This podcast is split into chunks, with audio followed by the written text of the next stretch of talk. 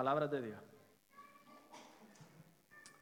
Bendito sea el Dios y Padre de nuestro Señor Jesucristo, Padre de misericordia y Dios de toda consolación, el cual nos consuela en todas nuestras tribulaciones, para que podamos también nosotros consolar a los que están en cualquier tribulación, por medio de la consolación con que nosotros somos consolados por Dios Así como abundan en nosotros las aflicciones de Cristo, así abundan también por el mismo Cristo nuestra consolación. Pero si somos atribulados es para vuestra consolación y salvación. O si somos consolados es para vuestra consolación y salvación, la cual se realiza en el sufrir las mismas aflicciones que nosotros también padecemos. Y nuestra esperanza respecto a vosotros es firme, pues sabemos que si así como sois compañeros en las aflicciones, también lo sois en la consolación. Hasta aquí la palabra del Señor. Vamos a escuchar el solo de Isaac. Después los niños irán a sus clases y después eh, Rubén Millar vendrá a hacer la predicación.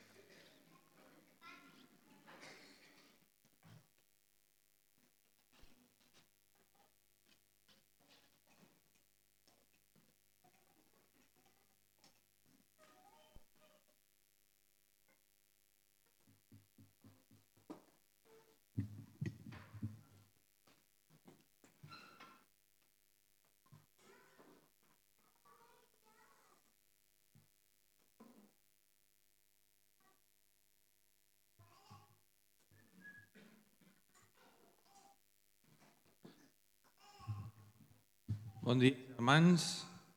Déu ens utilitza per moltes coses, perquè, entre d'altres, encara que som molt imperfectes, som, som eines i ens utilitza per consolar de moltes maneres i, i amb aquesta cançó doncs, que Déu va posar al meu cor doncs, a mi m'agrada pensar que puc eh, ajudar-me a mi mateix i a qui l'escolti.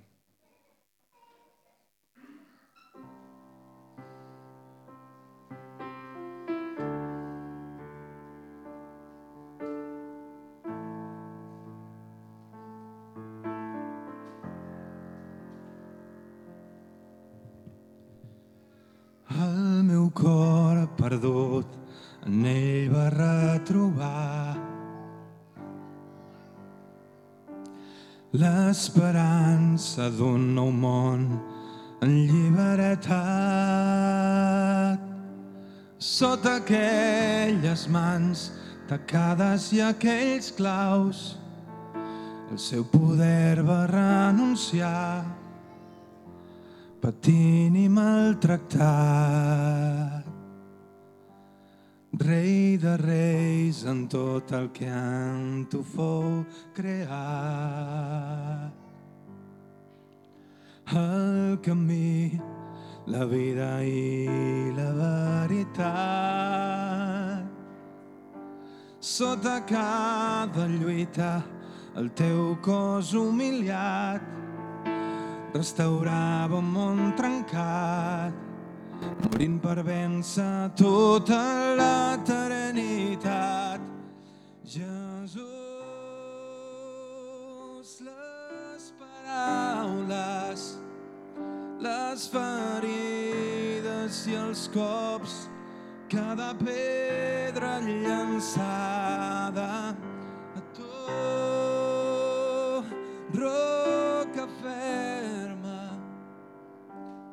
vençut a la mort. Ets l'anyell i lleó.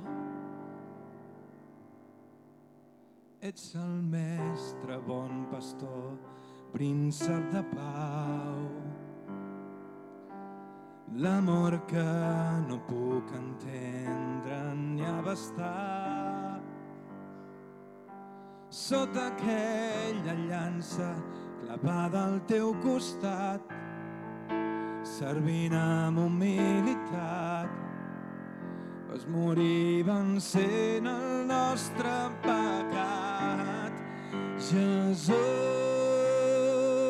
les paraules, les ferides i els cops, cada pedra llançada però tu,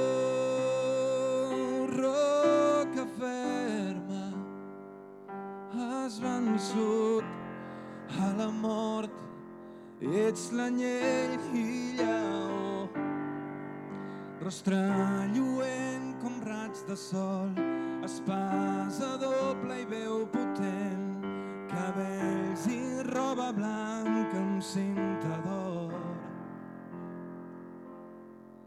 Ets el Déu alliberador, amb peus de bronze i ulls de foc, set estrelles a la teva mà. Rostre lluent com raig de sol, espasa doble i veu potent, cabells i roba blanca amb cinta d'or. Ets el Déu alliberador, amb peus de bronze i ulls de foc, i set estrelles a la teva mà. Tu has vençut el príncep d'aquest món. Jesús, les paraules, les ferides i els cops, cada pedra llançada,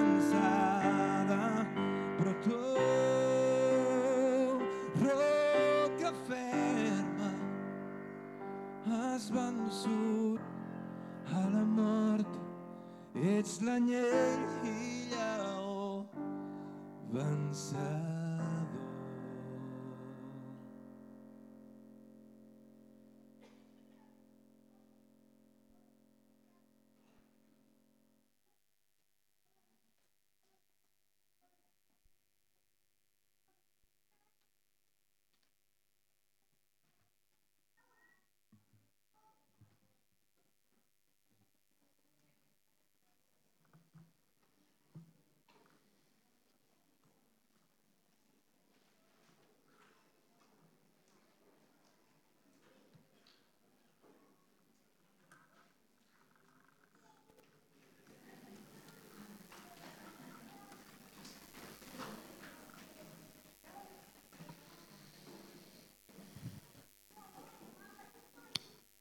Hola, buenos días. Tenéis buenas voces. Muy bonita la música. Eh, quería daros las gracias por la invitación para compartir esta mañana la palabra con vosotros y deciros que siempre es motivo de alegría, pues porque allí donde vas ves pueblo de Dios, ¿no? Te hace pensar en, un Dios grande, porque tiene un pueblo grande.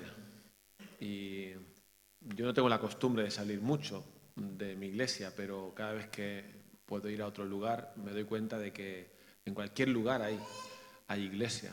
Y eso nos habla de la grandeza de nuestro Dios, ¿no? Su iglesia es grande porque Él es grande. Y estoy contento también porque conozco a algunos hermanos aquí, vuestros pastores anteriores, al pastor y su esposa, pastores actuales, y otros, ¿no? De Misión Posible, que igual se acuerdan que yo era el malo. Los jóvenes, no sé si algún joven se acordará, bueno, ya no serán tan jóvenes. Yo era el que vigilaba por las noches para que se portaran bien. Y bueno, pues am, antes de empezar sí que quería decir, por si os acordáis de orar por nosotros, nuestra iglesia estará celebrando el 500 aniversario de la Reforma Protestante, que sabéis que se celebra en toda Europa. Del 21 al 29 de abril tenemos una serie de conferencias y actos y un concierto gospel. Y si os acordáis, pues eh, será bueno que oréis por nosotros, nos hace falta, para que sea un día de testimonio. Todas las iglesias de San Boy nos hemos unido para ese evento. Y también animaros a otra celebración que habrá en Madrid del 10 al 15 de julio. No sé si os ha llegado la información. Eh, desde Cataluña estamos intentando organizar autocares para ir especialmente el 15 de julio a la concentración más grande, que habrá una fiesta, un concierto.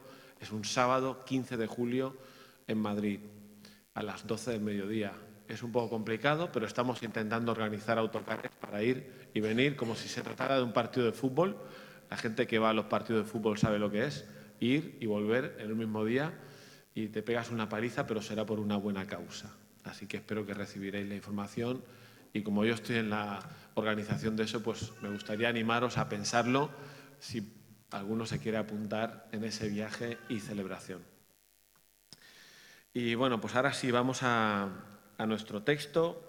Si tenéis vuestra Biblia abierta en la segunda carta a los Corintios, pues vamos a ir leyendo algunos pasajes de esta carta, así que os animo a tenerlo, eh, a tener la Biblia o el móvil abierto, según donde tengas tu Biblia. La lectura que hemos hecho empieza con eh, una expresión de, de alabanza muy contundente, os habéis dado cuenta. Dice así la palabra del Señor, segunda de Corintios 1:3, bendito sea el Dios y Padre de nuestro Señor Jesucristo, Padre de misericordias y Dios de toda consolación. Así empieza. Y pues como digo, es una forma de empezar fuerte, con alabanza, eh, con mucha firmeza.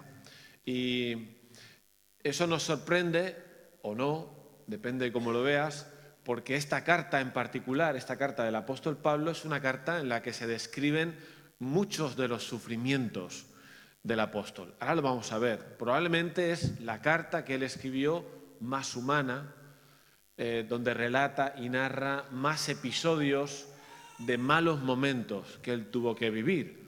Y entonces sorprende, ¿no? Esta manera de empezar. Bendito sea el Dios y Padre de nuestro Señor Jesucristo. Y esta forma de empezar, pues es propia de algunos salmos. Recuerdo el Salmo 73 que dice, ciertamente es bueno Dios para con Israel. Empieza así, pero luego explica pues una, una lucha, una batalla espiritual que el salmista tenía. Así que Pablo, eh, posiblemente inspirado también en algún salmo, empieza de esta manera. ¿no? Luego nos va a explicar todas sus penas, pero de entrada quiere llevarnos a la conclusión.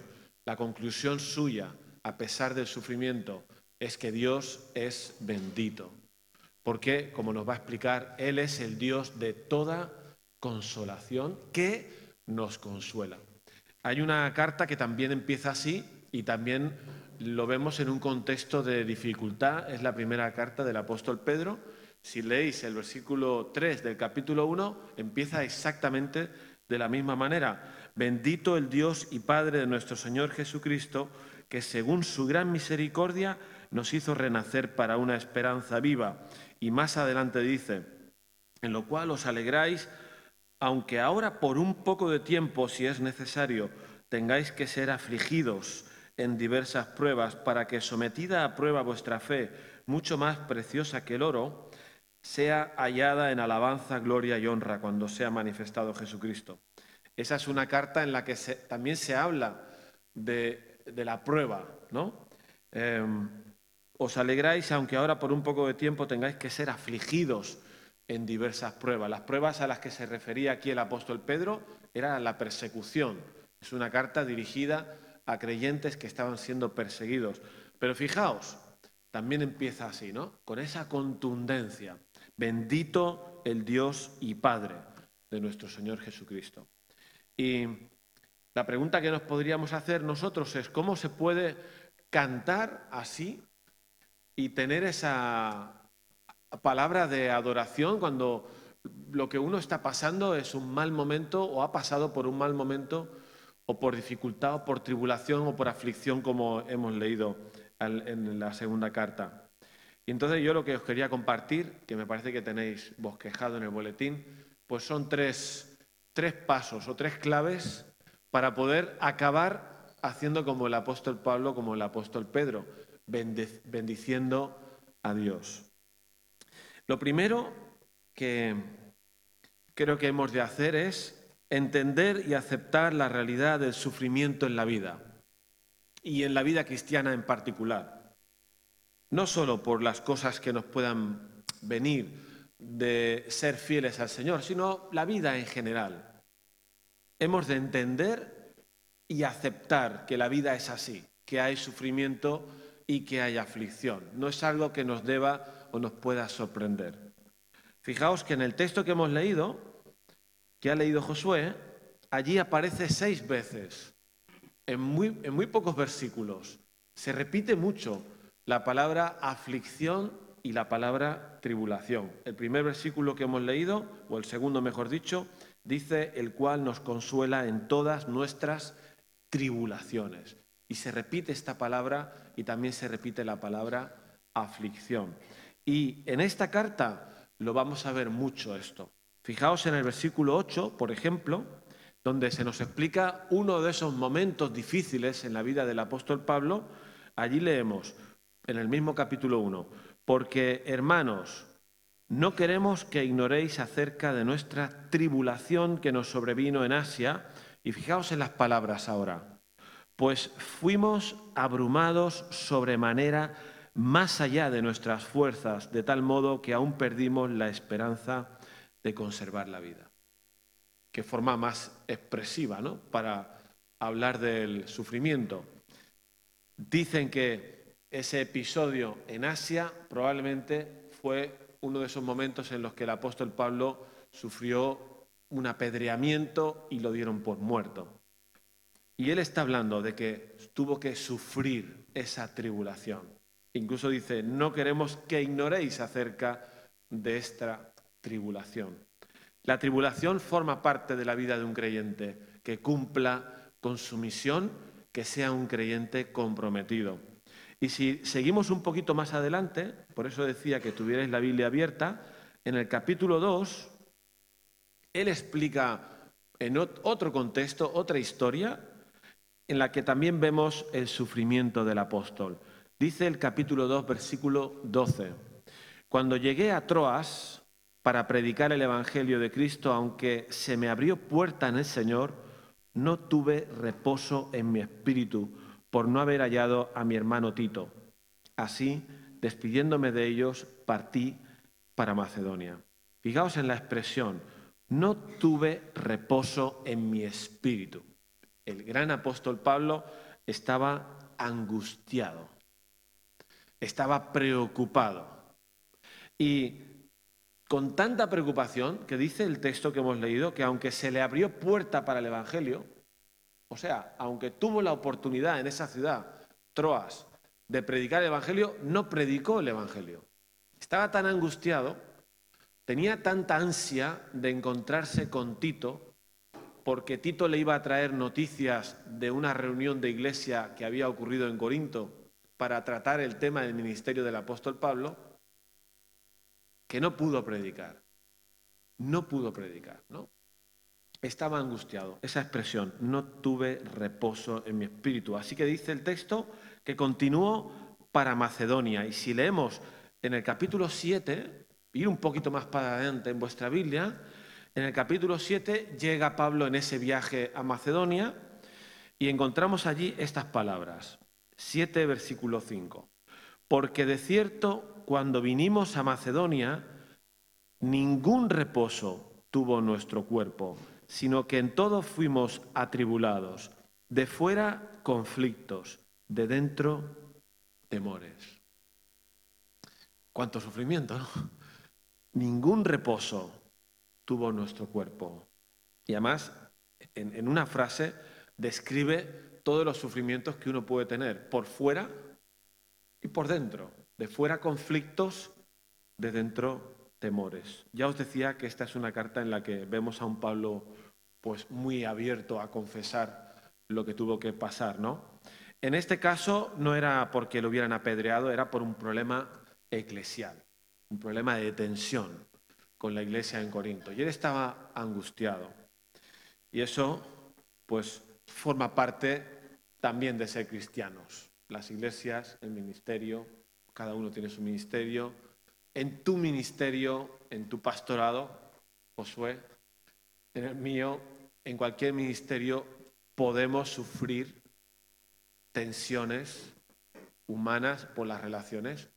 Y eso es lo que le pasaba al apóstol Pablo.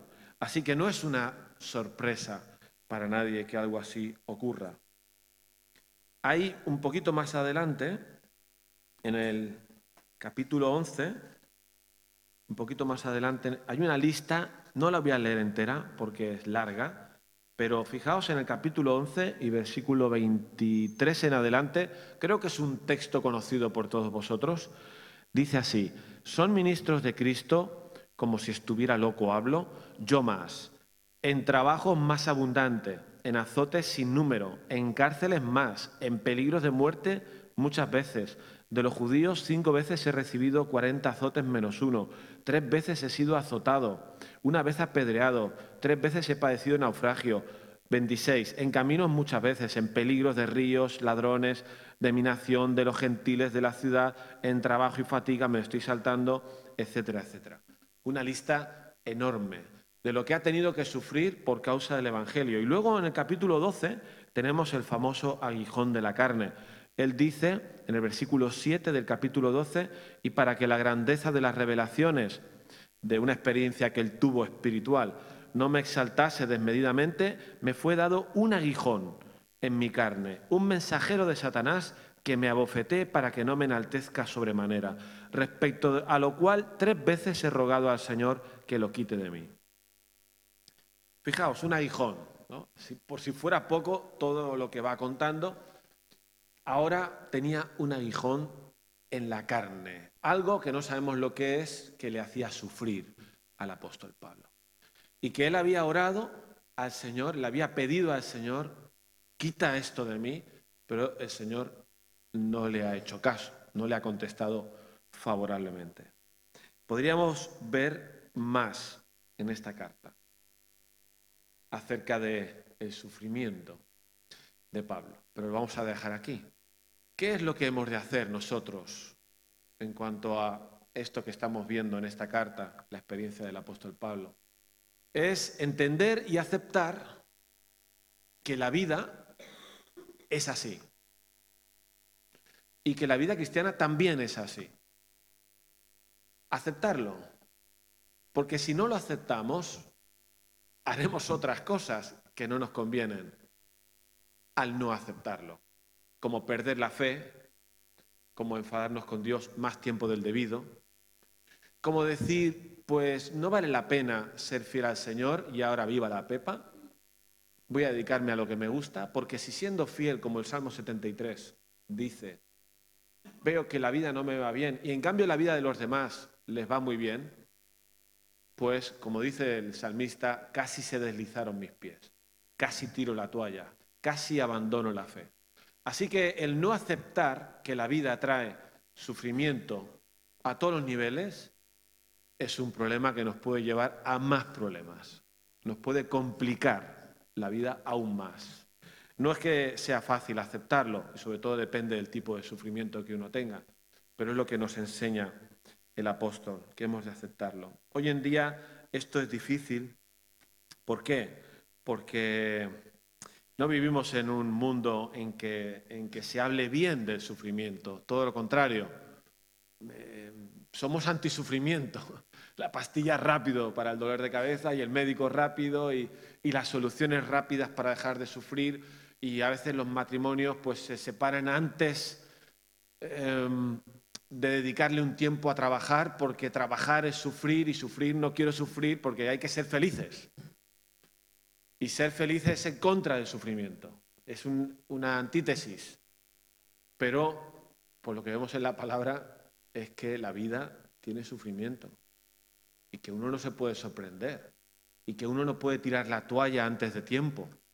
Cuando tiene que enfrentarse a una situación que le hace sufrir en cualquier ámbito de la vida, en la educación de los hijos, en el ministerio en la iglesia, en tu trabajo.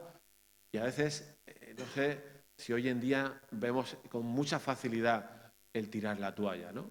Por causa de no querer padecer, no querer sufrir. Estamos recordando, como ha dicho vuestro pastor al principio, en la semana de la pasión de Jesús. Así que Él es nuestro modelo. No es que haya que desear el sufrimiento, pero que la vida y el ministerio y el hacer lo que uno tiene que hacer correctamente implica sufrimiento, muchas veces es así, y eso llevó a la cruz al Señor Jesús.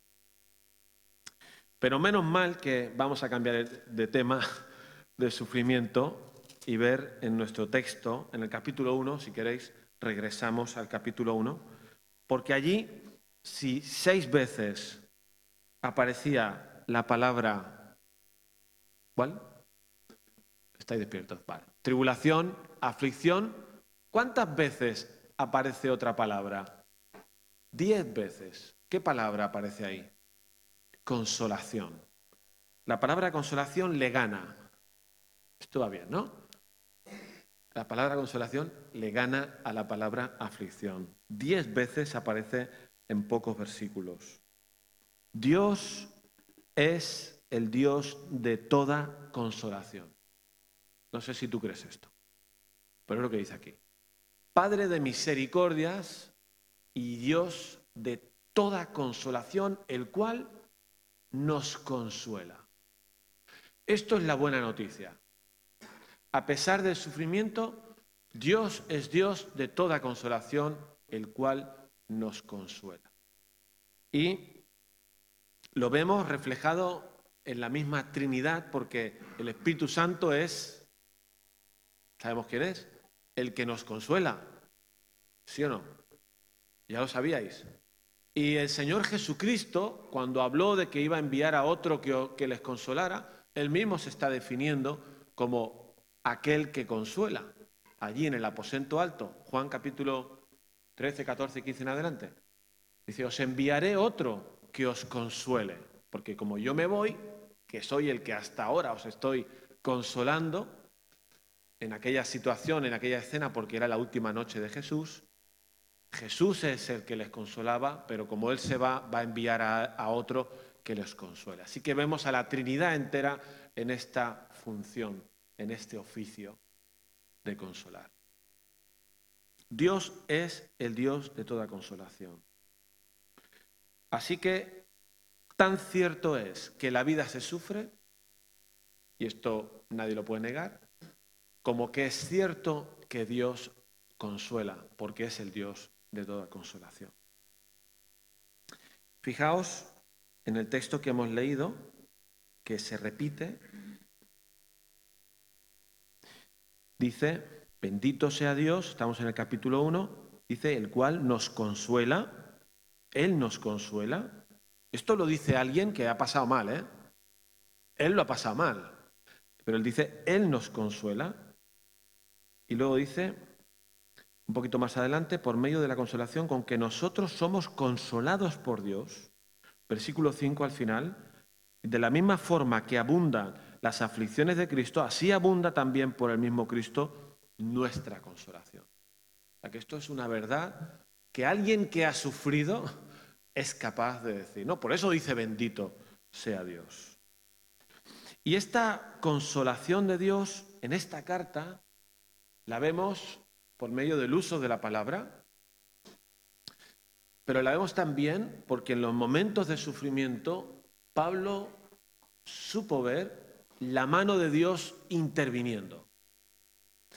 Fijaos, en la historia esa que explicaba de Asia, en este capítulo, en el versículo 9, dice, pero tuvimos en nosotros mismos sentencia de muerte para que no confiásemos en nosotros mismos, sino en Dios, que resucita a los muertos. Y ahora que dice, el cual nos libró. Es cierto que Pablo estuvo a punto de morir, pero no murió porque ese Dios que resucitó a Cristo de los muertos lo libró, lo libró a él. Y él lo, sabe decir así. Ese Dios me libró, nos libró y nos libra y en quien esperamos que aún nos librará de tan gran muerte. Así que Dios intervino en la vida de Pablo. Si vamos a ese otro pasaje que hemos leído en el capítulo 2, versículo 12, cuando llega a Troas, y dice que ningún reposo tuvo su espíritu. Fíjate el versículo 14, cómo empieza. Mas a Dios gracias, el cual nos lleva siempre en triunfo en Cristo Jesús. ¿Te das cuenta? El contraste. Versículo 12, cuando llegué a Troas, versículo 13, no tuve reposo en mi espíritu. Mas a Dios gracias. Hay un pero, hay un pero Dios.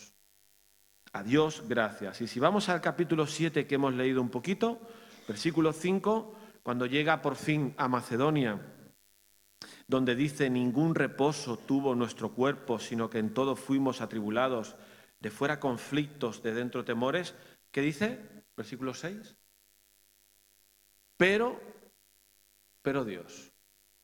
Y sigue, que consuela a los humildes, nos consoló con la venida de Tito. Por fin allí sí que se encontró con Tito que le traía noticias de esa reunión de iglesia conflictiva. Pero fijaos ahí, pero Dios, el apóstol es muy claro, lo pasé fatal. Por dentro temores, por fuera conflictos, pero Dios, que consuela, nos consoló. Entonces notamos esto en esta carta.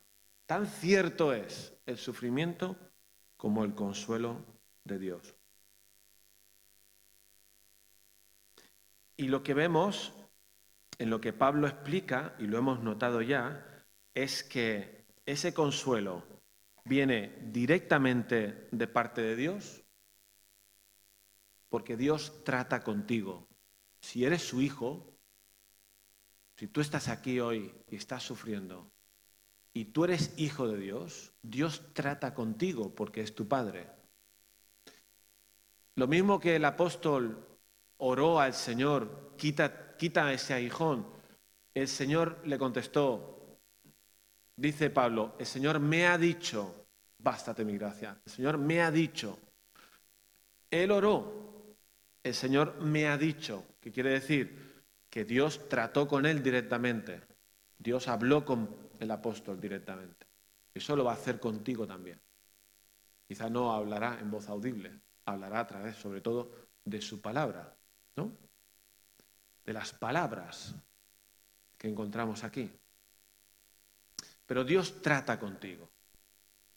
Pero en segundo lugar, vemos en este texto que Dios te consuela por medio de los hermanos, por medio de los hermanos. En el capítulo 1 lo dice el versículo 7, y nuestra esperanza respecto de vosotros es firme, pues sabemos que así como sois compañeros en las aflicciones, también lo sois en la consolación. Somos compañeros, la iglesia, somos compañeros en las aflicciones y en la consolación.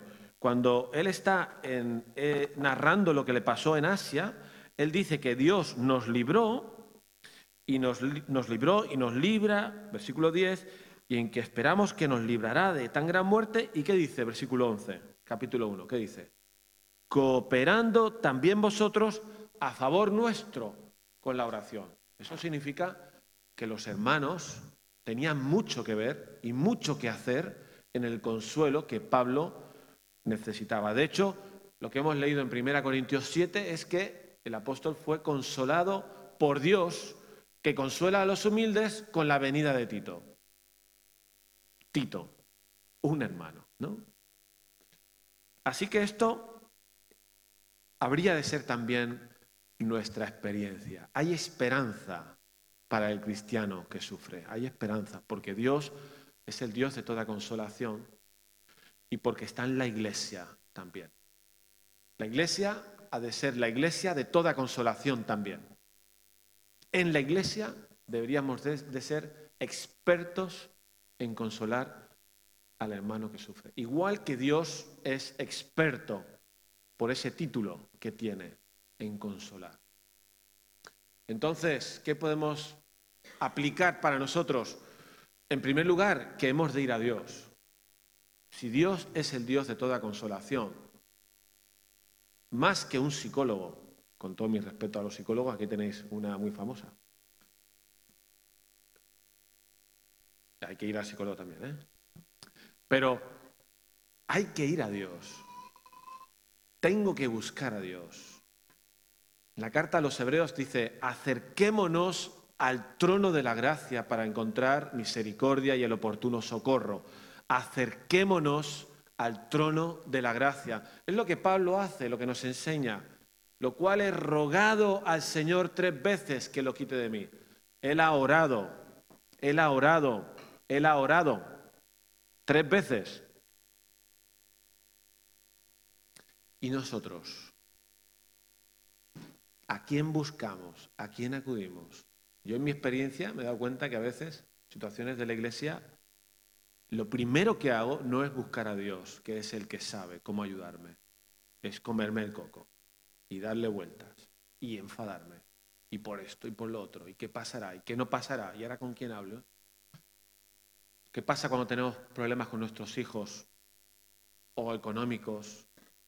A veces vivimos como si Dios no existiera y somos creyentes. Si Dios es el Dios de toda consolación, tenemos que buscar a Dios. Y si la iglesia es la iglesia de toda consolación, debería serlo, deberíamos de poder tener relaciones fraternales que no, no sean solo de domingo, en el que cada uno aquí estamos muy bien, aunque sea mentira, en la que no nos abrimos para buscar ayuda en un hermano, en el que no compartimos nuestra necesidad.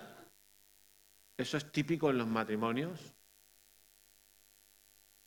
porque pensamos que el problema que tenemos nosotros no lo tiene nadie más, cuando todos tenemos los mismos problemas.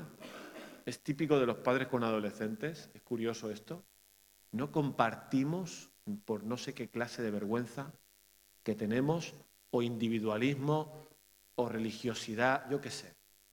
Si la iglesia tiene que servirte como medio de consuelo usado por Dios, tendrá que ser porque tú estés abierto a la iglesia y te abras tu corazón y pidas ayuda y compartas y, ruegues como Pablo que oren por ti, como él lo dice, cooperando vosotros con vuestras oraciones. Pero ¿quién va a orar por ti si tú no abres la boca de lo que te está pasando? Lo dijo, ¿has dicho antes o en el otro culto? Que te llamen, que llamen, ¿no? A Marisol. Marisol, ¿a qué llaman? Tenéis que llamar a Marisol si tenéis un problema, para que seáis visitados. Pero la gente no llama. Y entonces la cosa se empeora. Si no buscamos a Dios y si no buscamos la ayuda de los hermanos, la cosa se empeora, no se mejora. El problema se empeora.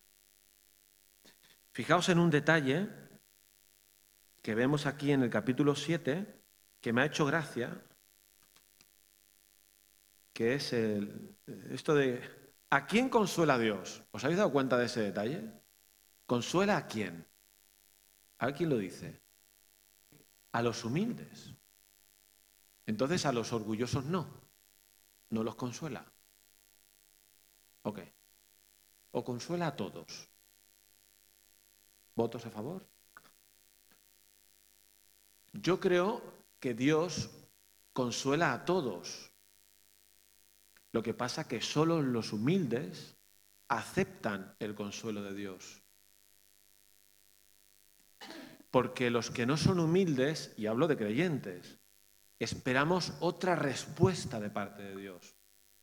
La respuesta que se corresponde con mi manera de entender cómo debería Dios de consolarme, cómo debería Dios de ayudarme en esta situación en la que estoy. Pablo fue humilde porque fijaos que el Señor le dijo, bástate mi gracia, como diciendo, pues no te voy a conceder la petición que me estás haciendo, ¿te aguantas? No sabemos qué era el aguijón de la carne. Hay teorías por ahí de si tenía la vista mal o de si tenía otro problema doméstico, yo qué sé. Como no se sabe, ¿para qué especular? Pero él rogó, él rogó al Señor que le quitara y no se lo quitó. Vaya forma de consolarlo, ¿no? ¿Tú qué harías?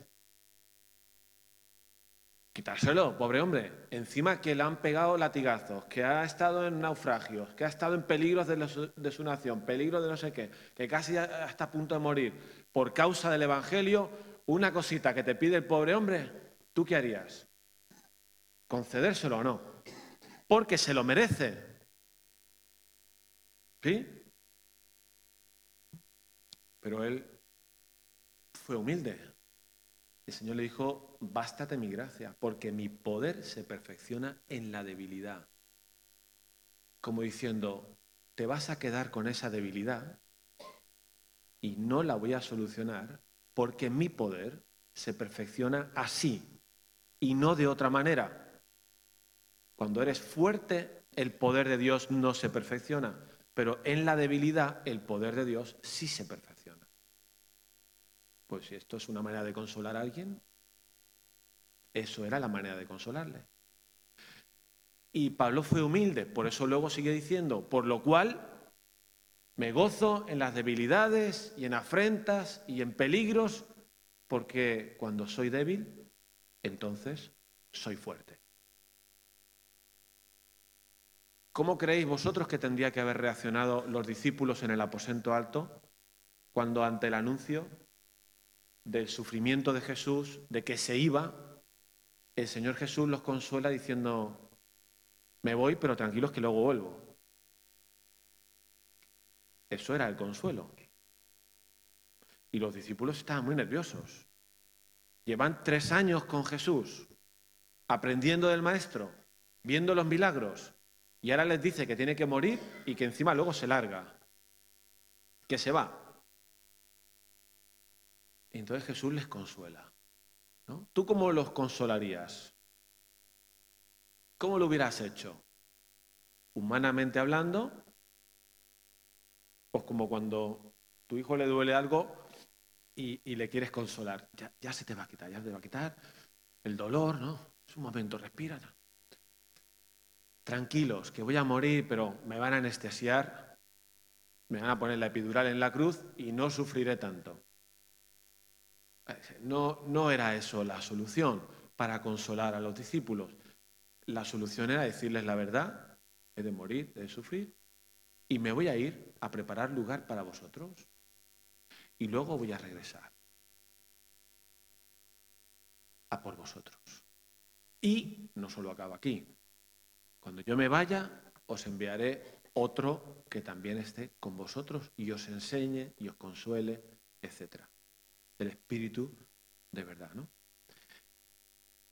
El consuelo de Dios no necesariamente es el consuelo que a ti te gustaría. Entonces tienes que ser humilde para aceptar lo que Dios haga en la situación en la que tú le buscas. Y yo le busco. A eso puede costar, puede ser difícil, según el problema.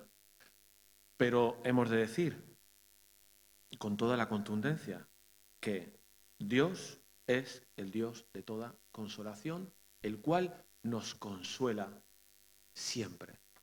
Eso lo he añadido yo. Siempre. Y entonces nosotros hemos de ser expertos en buscarle, expertos en entender cómo nos consuela, expertos en buscar la ayuda a los hermanos, expertos en entender las promesas de Dios, lo que nos ha prometido, lo que no nos ha prometido, para manejar esas situaciones. Y eso es lo que nos da esperanza, que Dios nos consuela. Seguro que si es tu experiencia, podrías decir amén, que has pasado por, por situaciones difíciles en las que has visto claramente cómo Dios te consuela y ahora tú puedes consolar a otros con el consuelo con el que fuiste consolado, que es el juego de palabras que usa el apóstol.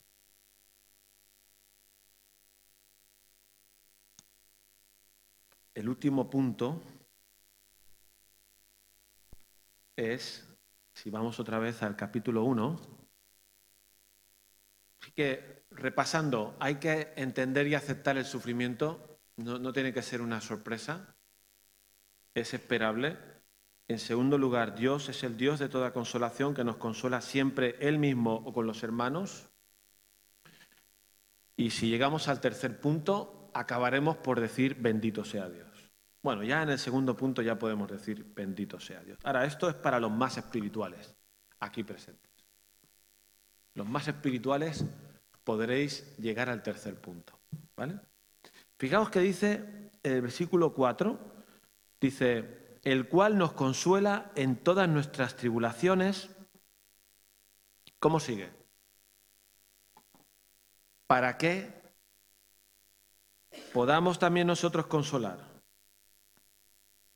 Dios nos consuela en nuestras tribulaciones y Pablo dice, ¿para qué podamos también nosotros consolar a otros? Fijaos que os propongo que en esta carta hay un montón de para qué en el que Pablo nos enseña, Pablo nos enseña, yo pienso que no siempre, pero es una opinión personal, porque hay pruebas muy duras, ¿vale? Pero que no ves nada bueno. Pero cuando uno hace un ejercicio, quizá ha pasado el tiempo, como Pablo hace aquí, ve que en el sufrimiento hay un para qué, a veces, hay un beneficio, hay algo que resulta que es útil, algo que has aprendido, algo que te hace mejor, ¿no? Como es la escuela de la vida, como fueron los años en el desierto de Moisés también. Ahora, fijaos en el, episodio de Asia. Versículo 9, capítulo 1, versículo 9. Ahora vamos a volver otra vez a los ejemplos de antes. Tuvimos en nosotros mismos sentencia de muerte, ¿cómo sigue? Muy bien, para que no confiásemos en nosotros mismos. Esto es algo que él se está diciendo después de haber pasado por la experiencia. No es que en ese momento quizá lo estuviera haciendo bien, pero una vez que ha pasado, tuvimos en nosotros sentencia de muerte para que no confiásemos en nosotros mismos, sino en Dios. Así que una experiencia tan dura como es la, la, experiencia de perder toda esperanza de conservar la vida, resultó ser en positivo para confiar más en Dios. Confiar más en Dios. Oye, en esa experiencia Pablo aprendió a confiar más en Dios. Por eso él, cuando ha pasado el tiempo, dice, aquello nos pasó para que confiásemos más en Dios. Fijaos en el capítulo 4, porque hay más ejemplos aquí. En el capítulo 4, aunque no lo hemos visto antes, dice el versículo 7 que tenemos este tesoro, el tesoro del Evangelio, en vasos de barro, o sea, nosotros somos como vasos de barro, algo muy frágil, ¿no? Pero, ¿cómo sigue? ¿Para qué? la excelencia del poder sea de Dios y no de nosotros. El Evangelio ha sido depositado no en superhombres ni supermujeres. Tú y yo somos vasos de barro. Poca cosa, frágiles. Para que la excelencia del poder sea de Cristo y no de nosotros. O sea, para que quede claro que cualquier cosa que nosotros podamos hacer tiene que ver con el poder de Dios y no con nuestras propias fuerzas o posibilidades. Entonces, ya nos va bien que seamos vasos de barro, ya nos va bien, para que quede claro que cualquier cosa que hacemos es gracias al poder de Dios.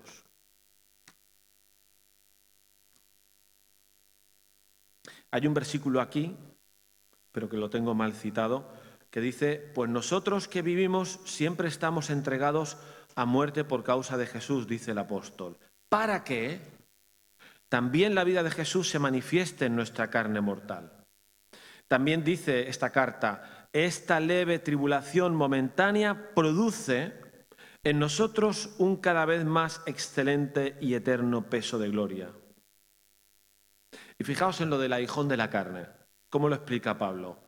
Sabéis que él tuvo una experiencia, ¿no? Eso que dice, conozco a un hombre que fue arrebatado al tercer cielo, luego al paraíso, hace 14 años, ¿no? Y dice, y allí pues oyó cosas que son muy grandes. Versículo 7 del 11 dice, ¿y para qué? ¿Y para qué? Esto es como lo interpreta él. Y para que la grandeza de las revelaciones que había recibido no me exaltara, me fue dado un aguijón en la cara. ¿Veis un para qué? Un mensajero de Satanás que me abofeté para que no me enaltezca. Y el Señor le contesta en lo del aguijón, bástate de mi gracia porque, que es lo mismo que para qué, porque mi poder se perfecciona en la debilidad. Yo creo que a veces no, sobre todo en el momento de pasar por una situación difícil a veces no somos capaces de ver un para qué y no es obligatorio verlo. a veces somos muy ligeros a la hora de decir para qué han pasado las cosas. Yo esto lo escucho mucho. Eso ha pasado para que no sé qué. Y, yo se lo digo al otro, ¿no? Para que aprendas no sé qué. Siempre es para que aprenda el otro alguna cosa. Yo eso no lo haría. Nunca. Porque a veces decimos tonterías. Y espiritualizamos cosas que no se pueden espiritualizar. Pero lo cierto es que esta carta nos enseña que es verdad que en el sufrimiento muchas veces podemos encontrar un beneficio después, a veces en medio, a veces después, que nosotros no imaginábamos. Por ejemplo, que el poder de Dios, del poder de Dios se perfecciona en la debilidad. Pues lo, vemos. ¿Cuántas veces has tenido que hacer un ministerio? Tú no te veías bien, estabas hecho polvo. Hoy yo le he mandado un WhatsApp a mi yerno porque está enfermo y le toca predicar. Y le he dicho, como tenía yo esta predicación, digo, tranquilo yerno que el poder del Señor se perfecciona en la debilidad. No te pienses que lo vas a hacer mal porque tú estás mal. Precisamente porque estás mal, y te, luego tengo que preguntar cómo ha ido la predicación. Si ha ido bien, es gracias al poder de Dios, que se perfecciona en la debilidad. Entonces hay un montón de cosas que pueden ocurrir. Ahora,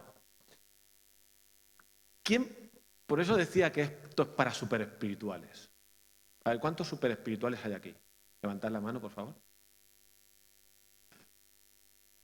Es que si no eres superespiritual, no vas a ver los para qué. Espiritual, va, espiritual. Vamos a bajar de súper a espiritual. ¿Sabes que hay un elemento común a todos estos para qué en el apóstol Pablo que dicen, y en otras cartas también?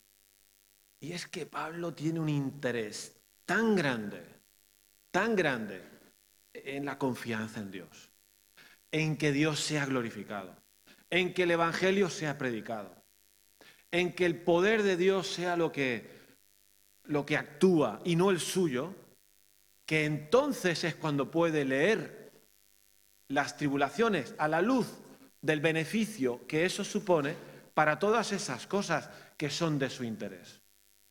No sé si me he explicado bien. ¿Sí? Lo repito. Os pongo otro ejemplo. Ya, ya voy acabando. ¿eh? Cuando está Pablo en la cárcel y escribe a los filipenses, ¿os acordáis? Está en la cárcel en Roma y escribe su carta a los filipenses. Y empieza en el capítulo 1, empieza no, pero más para abajo, dice, eh, quiero que sepáis que mis prisiones, el hecho de que yo esté en la cárcel, pues no ha servido para amargarme, ni para preguntarme por qué Dios permite que yo esté aquí, ni para quejarme de que ya está bien, hombre, que con todo lo que estoy currando para ti y me metes en la cárcel. No ha servido para eso, no. Ha servido más bien para que los hermanos en Roma prediquen el Evangelio. ¿Y qué dice? ¿Os acordáis de las palabras que dice? Que si Cristo es anunciado, me gozo y me gozaré. Porque, ¿cuál era el interés de Pablo? Que Cristo fuera anunciado. Y entonces es capaz de hacer una lectura distinta a una tribulación que está sufriendo. Estoy en la cárcel, vaya rollo. Pero si esto sirve para que Cristo sea anunciado, me gozo y me gozaré. Claro, no es para super espirituales en realidad esto. Esto es para cualquier hijo de Dios que sabe para qué está aquí, en la tierra. ¿Para qué estamos aquí? Si tú tienes claro para qué estás aquí, el otro día un hermano me decía, porque lo está pasando mal en el hospital, y me dice, Rubén, no entiendo el fin de esto, el propósito de esto. Pero él solito dice, bueno, pero nos han puesto un me han puesto un compañero en la habitación y hemos hablado del Señor. Yo no le dije nada, ¿eh? Él solo lo dijo. No entiendo por qué estoy pasándolo mal en el hospital, pero él supo ver que algo relacionado con su misión en esta vida estaba relacionado con el hecho de que él estuviera en ese hospital pasándolo mal y le habló del Señor a ese compañero de habitación en un hospital. Claro. Tú puedes valorar eso solamente si te interesa predicar el Evangelio. Si no te interesa predicar el Evangelio, pues estás fastidiado en el hospital y te duele todo y ya está. Y no le ves la parte positiva. Pero podemos llegar a verle la parte positiva a muchas cosas. Si nuestros intereses se corresponden con los intereses de Dios. Porque Él actuará en esos momentos. Y es posible que aquello que te está pasando te esté fortaleciendo en algún sentido, te esté haciendo más fuerte, te esté capacitando para algo que no sabes, te esté desarrollando una fe más grande, o sencillamente como el apóstol Pedro dijo en el versículo que hemos leído antes, ¿os acordáis? Que hemos leído em, que aunque que vuestra fe, que es mucho más preciosa que el oro, dice algo así, ¿no? Tenga que pasar por la prueba. Espérate, que ahora lo estoy diciendo mal. Vamos a decirlo bien. Y con eso terminamos.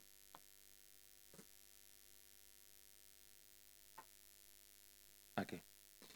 Dice, por lo cual vosotros os alegráis de la esperanza, aunque ahora por un poco de tiempo si es necesario, tengáis que ser afligidos en diversas pruebas. Para que, ¿veis que hay un para qué también aquí?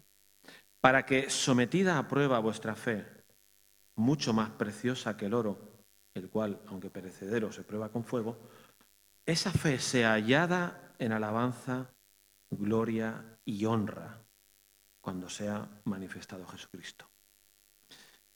O sea que a veces que la fe tiene que ser probada para que brille más el día que estemos delante del Señor Jesucristo. Así que supongo yo que por eso Pablo, después de todo esto, es capaz de decir, bendito sea Dios, a pesar de los problemas, porque Dios es quien nos consuela y es quien obra porque Él nos ayude a aprender de su experiencia y a verlo así también.